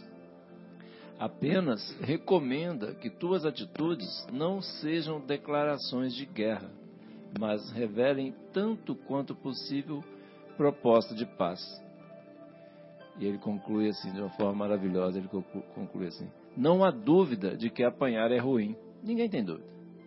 Não há dúvida de que apanhar é ruim. Inclusive, o próprio André Luiz escreveu aqui. Tá certo?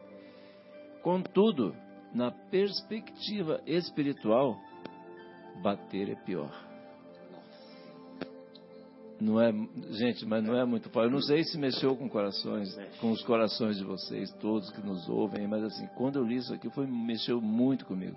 Porque assim, eu já tinha lido essa mensagem, mas assim, hoje mexeu muito comigo, porque assim, não há dúvida de que apanhar é ruim, contudo, na perspectiva espiritual, bater é pior. Então, assim, nós precisamos, nós precisamos sair dessa posição né, dos batedores, né?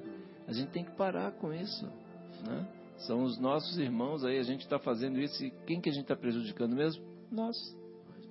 Nós estamos prejudicando, é, atrapalhando o processo de evolução da Terra. E olha, nós eu digo assim, nós, assim, porque são essas, aqueles exemplos ali de resposta mal educada, cumprimento não respondido, favor negado, grosseria no trânsito, aceno ofensivo, aceno ofensivo, etc. Gesto de desprezo, fisionomia irônica, esses exemplos todos que o André Luiz deu aqui, quantos a gente não poderia ticar, como o Guilherme estava falando, né, Guilherme? Então, assim, é, e nós que já estudamos né, alguns anos, né, quantas palestras a gente já assistiu, Quantos livros espíritas a gente já leu? Quantas preleções? Quantas vezes a gente já falou? Quantas vezes a gente já deu bom conselho? Não é verdade? E. Na hora da gente pôr em prática. Pois é. Na hora da gente pôr em prática e na hora da gente vivenciar e dar o nosso exemplo, o nosso testemunho. Quanto é que, quanto é o meu, o meu mentor? Estou falando de mim, né? O meu mentor me perguntando, João, quanto é que você já conseguiu melhorar aí dessa aquela quantidade de coisa ruim que você trouxe lá do passado? Quanto é que você já conseguiu melhorar na hora do, na hora do trânsito, na hora do, daquela, daquela resposta, na hora daquela sua atitude perante um, um servidor de alguma, algum alguma loja, de algum banco, como é que, como é que você está reagindo? Né? Então, assim, a gente precisa refletir isso aí. E nós estamos falando aqui do progresso da Terra. A Terra só vai mudar de patamar. Né? O que, que é a Terra? Né? A vibração da Terra é o quê? São as nossas vibrações. Se a gente não melhorar, a Terra é, é a soma dos indivíduos. Então, nós já temos uma vantagem competitiva, vamos chamar assim, enorme de conhecer o Espiritismo, de ter esse acesso. E mesmo assim, olha quanta coisa a gente ainda e Com essa vantagem enorme que a gente tem, a gente reclama de ter uma prova de estar sendo governado por, por exemplo, por pessoas corruptas. A gente não quer exercitar isso. Com toda essa vantagem competitiva que nós temos, né? É verdade. E eu lembrei também de um vídeo no Divaldo Pereira Franco, que ele fala do amor, né, que ame. Né? Se aquela pessoa não te ama, problema dela, né, que ele fala isso, né, mais ou menos assim. É problema dele, mas não deixe de amá-lo. Né? Muito interessante. Que aí ele conclui o seguinte, assim, é, é, é mais ou menos assim, talvez é, ele odiar é muito pior do que ser odiado. Né? É horrível você odiar alguém. Então é não basta você não odiar, não nutrir por outro o ódio. O que ocorre, o que vem, você tem que orar por aquelas pessoas porque elas estão enganadas, né? Assim, nesse caso, nesse, então o Divaldo ele fala muito bem.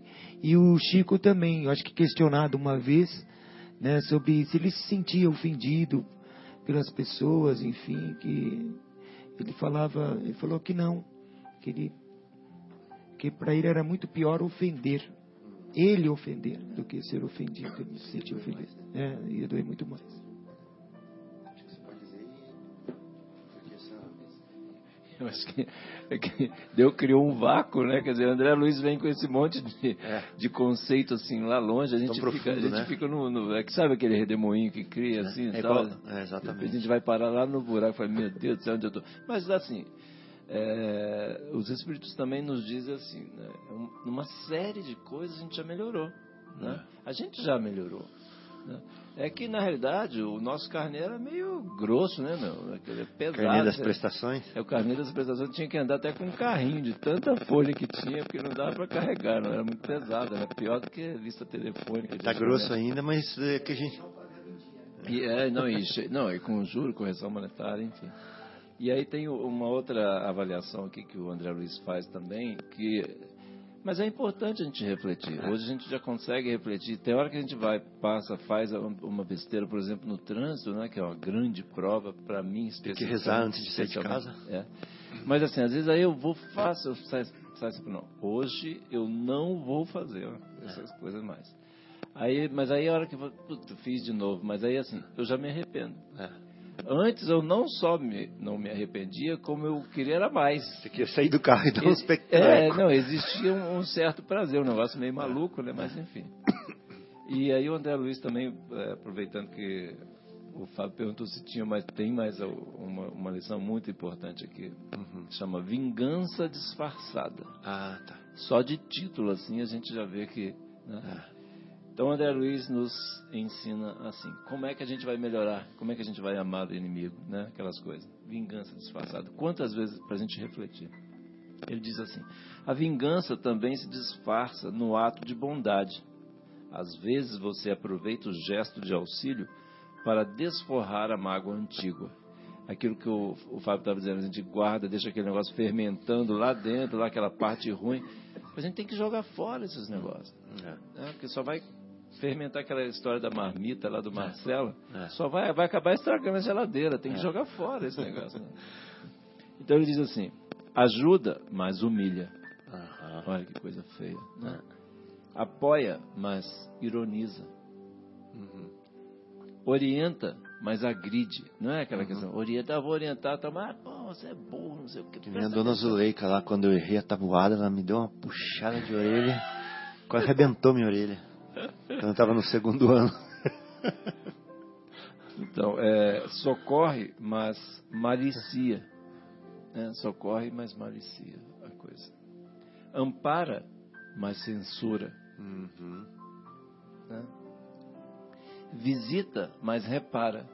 Uhum. Repara se não limpou, se, tá, se a cama não está arrumada, é. se, a, se, a, louça está lá na cozinha do carro. Vai no cara... hospital, vê o doente e fala assim, mas nem para fazer a barba. É, pois é. é botar essa, esse, esse, esse ah. pijama velho aí, ah. podia botar um pijama velho, é coisa ah. triste, né? Esse tipo. Mas somos nós. Ah. E a gente precisa refletir sobre isso. Senão, é. como é que a gente conserta, né? Somos nós. É, visita, mas repara. Tolera, mas critica. Hum. Tolera, mas critica. Então, assim, a gente faz, mas né, dá um tiro no pé. É. Né? Compreende, mas desmerece. Olha só que coisa importante. Compreende, mas desmerece. Será que a gente não faz isso? Hum. Consola, mas despreza. Consola, mas despreza. Desculpa, olha essa, hein? Uhum. Desculpa, mas se afasta. Nossa. Olha que coisa, né? Eu, ah. quando li isso, eu fiquei, cheguei até a arrepiar. Porque assim, não é, não é uhum. muito, não, não é muito próximo a nós essas coisas. Uhum. O André Luiz, ele, é, ele, é, eu acho, eu admiro ele demais. Da, eu amo muito do, esse, do dia a dia mesmo. Do né? nosso dia a dia ali, no nosso uhum. arroz com feijão, café com leite, pão com manteiga, o negócio ele traz assim pra gente. Ele não faz aquele é. negócio lá, tal. Não, ele traz ali o que a gente vive no nosso dia a dia. Ele, ele conclui assim: preste atenção ao ressentimento silencioso que contamina suas possibilidades de amor. Oh, contamina suas hum, possibilidades de amor. Olha que coisa, que coisa poética. Ressentimento contamina as possibilidades de amor. Vou ler de novo aqui. É, assim, é muito poético. Ele, ele, é. ele, traz muito amor com poesia, com coisa linda. E, e para nos ajudar, né? então ele diz assim: é, Preste atenção ao ressentimento silencioso que contamina suas possibilidades de amor para que você querendo ajudar, não use o remédio misturado ao veneno. Nossa. Não é, não é forte? É fortíssimo. Não é forte, meus queridos. Então, assim, é, é muito. Eu, eu, li essas coisas, meu Deus do céu, meu Deus. Então, assim, a gente, aquilo é, é que eu é, estava querendo dizer assim, a gente está querendo dar o, o remédio, né? Está querendo dar o amor, mas ao mesmo tempo dar um tiro no pé, a gente dá veneno junto. Né? Quer dizer, aí tem todo aquele esforço, toda aquela energia né, a gente gastando aquele tempo, né, a gente tem a possibilidade, a gente já tem um, uma semente dentro de nós, né, de, de vontade, etc. Mas a gente ainda vai, junto com o remedinho, bota lá mais duas, duas gotas de veneno. Puta vida, até quando a gente vai fazer isso? Né, gente? Né, gente? Né, né Guilherme? É Concorda, meu querido? Bom, então, é, eu acho que nós tivemos material suficiente para refletir, né?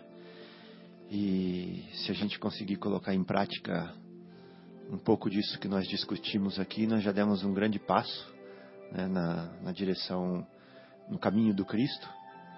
E nós, nos, nós ficamos muito felizes por isso. Então, é, muito obrigado a todos. Uma felicidade imensa ter trabalhado um pouquinho com Jesus, né, ter colocado aqui sobre a mesa os nossos corações, ter confabulado com os ensinamentos do Mestre, ter sentido um pouquinho dele, da sua história, da sua vivência, da, da sua convivência com os discípulos, aquele cristianismo primitivo. E agradecer muito aos irmãos, nossos tutores espirituais, que nos orientam para fazer esse trabalho aqui e pedir que nos mantenha sempre é, na senda, no caminho, e que nós estejamos aqui semana que vem novamente é, com um novo tema e estudando bastante e nos transformando bastante. Então, um abraço a todos, até semana que vem e Marcos, boa noite. Boa noite, Fábio, João, Guilherme, todos os ouvintes, Marcelo Um abraço, amigo. É, e o tema da semana que vem é que a sua mão esquerda não saiba o que a sua mão direita está fazendo, né? a caridade. E eu acho que nós estamos no caminho, né? Até como o João falou, é, e o Fábio também, é por estarmos nessa encarnação, começando a ter acesso a tão belas passagens, a tão belos textos, a tão belas ideias dos espíritos, né? é, amigos, espiritualidade superior, benfeitores espirituais. É, é evidente nós vamos deslizar ainda, né?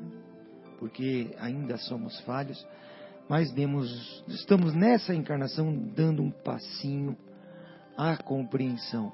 Né? Eu acho que nas outras nós avançaremos ainda um pouco mais. Nisso não é fácil realmente, né? Amar os inimigos, mas temos que fazer um esforço, né? Como aquele atleta que treina, esforça para superar os seus limites. É isso que nós temos que fazer. Ter disciplina, né? nos esforçar para quebrar mais um recorde. Né? Hoje eu não pensei mal naquele que me fechou, por exemplo. Nossa, pronto, já atingi um passo a mais. E assim, né, nós irmos treinando, treinando o nosso coração, nosso sentimento, que nós vamos chegar lá, né? Então, um abraço a todos, uma boa semana, fiquem com Deus. Abraço a todos os meus familiares que estão aí ouvindo, minha esposa, minhas filhas, minha mãe, minha querida mãe, tios, primos, enfim, todos lá de Minas, de Alfenas e aqui de São Coitado Paulo. Coitado dos da Bahia. é, é mesmo. Um grande abraço a todos, fiquem com Deus, até a próxima sexta. Boa noite a todos, foi um prazer também muito grande estar aqui com o Fabinho, com o Marcos, com o Guilherme. Um abraço para o nosso querido Marcelo, que não pôde vir, a Sônia, Zé Irmão, enfim. E todos os ouvintes queridos, que, que as mensagens, né, que essas mensagens que Jesus nos traz e que a gente tentou estudar aqui, inclusive para nós mesmos aqui, lógico, né? e também que os nossos queridos ouvintes possam também refletir, todos nós possamos refletir e para a gente ir se melhorando devagarzinho. Nós vamos chegar lá com muita paz no coração. Deus nos abençoe a todos. Fiquem com Deus. Um bom fim de semana para todos e até sexta-feira que vem. Você está na ZYU 604, Associação de Desenvolvimento Cultural e Artístico do Bairro Capela. 11 horas e 49 minutos. Capela, a voz de Vinhedo.